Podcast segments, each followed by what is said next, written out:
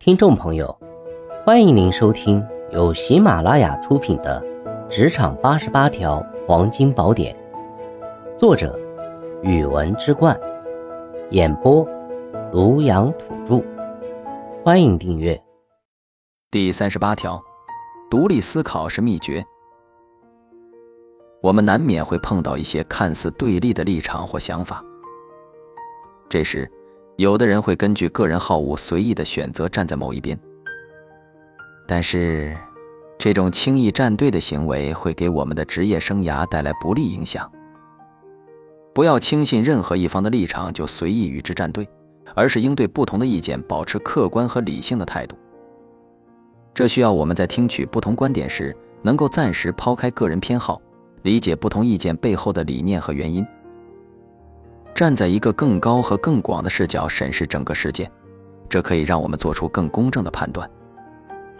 独立思考也是一种品格修养，需要我们不断练习和提高。在听取不同立场的观点后，我们需要对其中提出的理由和论据进行分析与检验。考虑到不同观点在现实操作中可能产生的结果与影响，权衡各自的利弊得失。这需要我们在问题上有较为全面和深入的认知，才能做出恰当的判断。有时不同观点也都具有一定的合理性，我们需要综合考量，而非选择极端。作为公司的一员，我们需要学会从公司和组织的整体利益出发做出选择和判断。如果某个立场或观点有利于公司的长远发展，那么即使在个人上不是最为认同的，也要支持这一选择。我们需要明白，个人利益的追求应该在公司共同体的利益之下。选择公司最有利的立场，这也是作为公司一员应有的职业判断。最后，要在观点表态中保持开明与包容。即使我们做出了自己的判断选择，也不应该对持不同观点的人采取排斥的态度。要理解，同样的问题上，不同的人会因位处环境与视角的差异。做出不同的选择，这并不代表谁正确或谁错误。在表达自己观点时，也要学会包容并理解意见，尽量避免采取强硬或对立的方式。